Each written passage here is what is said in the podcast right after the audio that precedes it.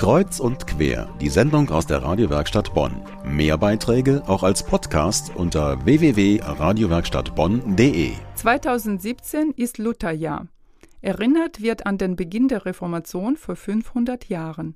In diesem Zusammenhang gibt es im Frauenmuseum in der Bonner Altstadt seit ein paar Wochen die Ausstellung Katharina von Bora, von der Pfarrfrau zur Bischöfin.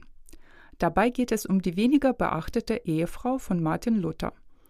Aber wie hat sich die Reformation speziell in Bonn ausgewirkt? Dazu finden Sie spannende Antworten in der neuen ergänzenden Ausstellung.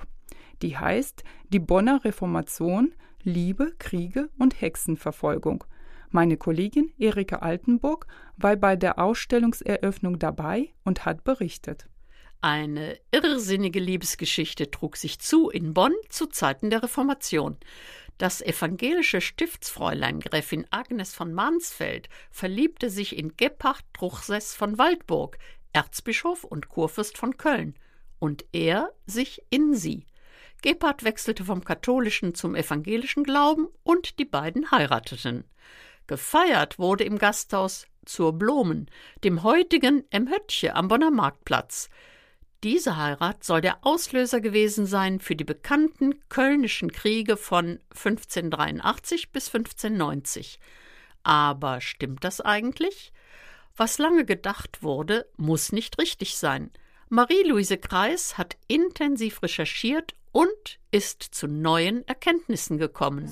Leider sind viele Sachen verbrannt und kaputt gegangen durch die Kriege, aber in den Stadtarchiven konnte ich doch etliches an sehr schönen Bildern finden und in der Literatur eine ganze Menge interessante Sachen, auch vor allen Dingen neue Interpretationen zur Stellung und Position von dem Kurfürsten Gebhard Truchsess von Waldburg dem man ja nachsagt, und seiner Geliebten Agnes von Mansfeld, sie hätten den Krieg vom Zaun gebrochen, den kölnischen oder truchsessischen Krieg.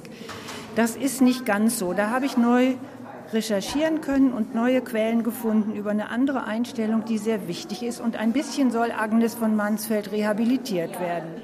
Der Kurfürst war oft in Bonn und so traf der politische Kampf um die Vorherrschaft des evangelischen oder katholischen Glaubens Bonn mit voller Wucht.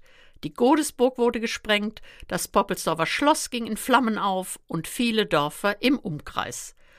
Dann kam die Gegenreformation mit der Rekatholisierung. Dazu Marie-Louise Kreis. Dann ist es auch sehr wichtig zu sehen, wie die Opfer der Reformation hier in Bonn eigentlich das überlebt oder eben nicht überlebt haben. Und leider gibt es neue Quellen, die deuten darauf hin, dass die Protestanten auch verbrannt wurden, dass zahlreiche Frauen als Hexen verbrannt wurden und es war alles im Rahmen der Rekatholisierung der strengsten und brutalsten Maßnahmen, die damals der Kurfürst Ferdinand von Bayern hier in Bonn hat durchführen lassen. Eine der letzten Hexen, die in Bonn verbrannt wurden, war übrigens die Wirtin des Gasthauses zur Blomen, heute das Gasthaus im Höttje am Markt.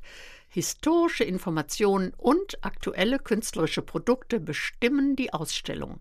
Außerdem sind Porträts von ungewöhnlichen Paaren zu sehen. Und Künstlerpaare haben auch die Ausstellung gestaltet. So hängen zum Beispiel an einer Stelle auf der linken Seite gemalte Bilder und auf der gegenüberliegenden Seite einige Boards.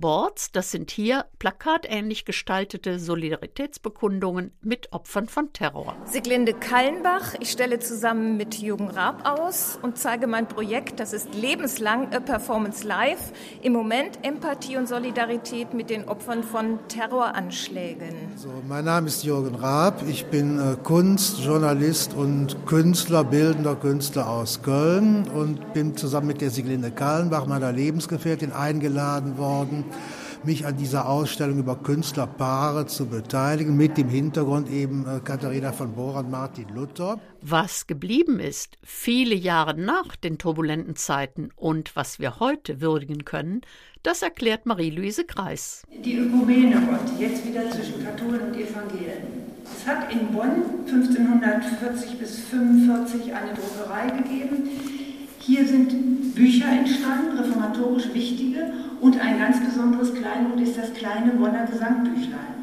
Das liegt im Vatikan, der hat sich das gleich genommen, weil das ist ein tolles Original. Ich konnte es hier im Stadtarchiv nicht bekommen. Der Bogen zu heute heißt die Gesamtbücher, die wir heute haben in der evangelischen und katholischen Kirche, gründen eigentlich auf diesem Bonner Gesamtbuch. Das heißt, es ist immer Vorbild gewesen für die Entwicklung der Gesamtbücher. Jetzt gucken Sie heute in ein katholisches Gotteslob. Da sind ungefähr 140 ökumenische Lieder drin. Ich glaube im evangelischen 100 oder so. Jedenfalls haben beide Kirchen sich bemüht, dieses ökumenische Gut zu zeigen, den Menschen heute zugänglich zu machen und gemeinsam zu singen. Die Ausstellung Die Bonner Reformation Liebe, Kriege und Hexenverfolgung ist zu sehen bis Ende Oktober im Frauenmuseum in Bonn in der Altstadt. Führungen gibt es dort immer sonntags. Weitere Informationen haben wir für Sie verlinkt unter medienwerkstattbonn.de.